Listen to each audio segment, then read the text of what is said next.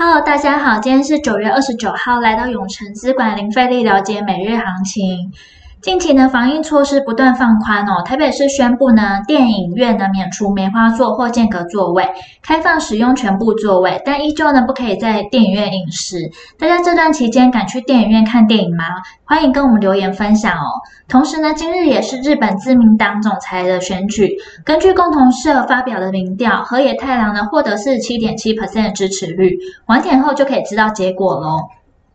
那我们先来看美股，随着石油和其他大宗商品的飙升，推动十年期美债殖利率攀升突破一点五 percent，来到六月以来最高，给科技股呢带来压力。标普五百指数呢约四个月以来最大的单日跌幅，恐慌指数 VIX 呢飙高约二十三 percent，台积电跌了三 percent。同时，Delta 病毒与通膨一律影响美国家庭消费意愿。美国九月消费者信心呢连三个月下滑，降到七个月以来最低。以及美国正面临史上首度的债务违约，债务上限的僵局难解。联准会主席鲍尔和财政部长耶伦周二出席参议院听证会时警告，国会提高债务上限以避免任何形式的违约是必不可少的。否则将对美国的经济造成毁灭性的后果。美股四大指数呢全面下跌，道琼收黑跌了五百六十九点三八点，纳斯达克指数跌了四百二十三点二九点。科技五大天王全面下跌，脸书跌了三点六六 percent，Google 跌了三点七二 percent。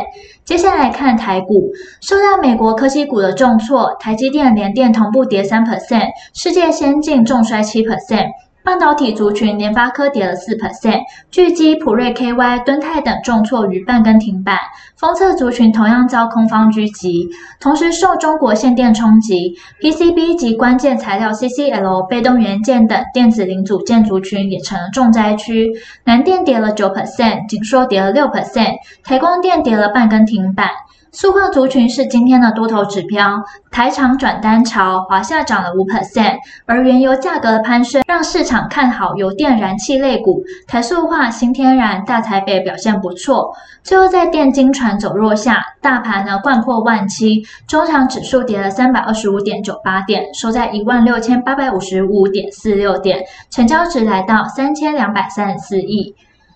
三大法人合计卖超四百三十五亿，外资卖三百五十四亿，投信买二十五亿，自营商卖一百零六亿。那目前呢，可以看出中国限电的危机存在，而美国债务上限的僵局还未有明确解决方案。美国联邦政府资金可能会在下个月用完，使得恐慌指数呢上涨接近二十四 percent，影响国际股市的重挫。台股跳空跌破五日均线，并且最低点跌破了九月二十二日的低点一万六千八百三十八点，技术面上是弱势破底的表现，且成交量呢在恐慌情绪上升下也增加到了三千两百三十四亿元，超过月均量。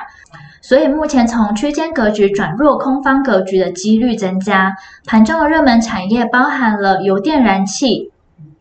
未来趋势及展望。台股转弱，并且有破底疑虑，所以趋势上就要更加谨慎保守看待。下档的支撑大约在一万六千四百到一万六千六百左右。不过若是空方力道强过多方，支撑都很容易会再度跌破。因此目前也应该要去降低持股成数到三到五成以下。表现没有相对大盘抗跌的，有反弹就可以考虑先出场收回资金，以持有少部分抗跌股。来去应对此次国际股市利空接踵而来的空方格局。那听到这边，相信大家已经在了解完国际跟台股状况后，更希望知道怎么对自己的投资获利有帮助。记得哦，稍后六点，我们永诚资管张太一分析师会详尽针对盘中热门族群解析，包括二六零五星星、二六一二中行、六五零五台塑化、二三六八金像电，敬请期待。今天永诚资管零费力了解每日行情就到这边结束，祝大家可以赚饱饱。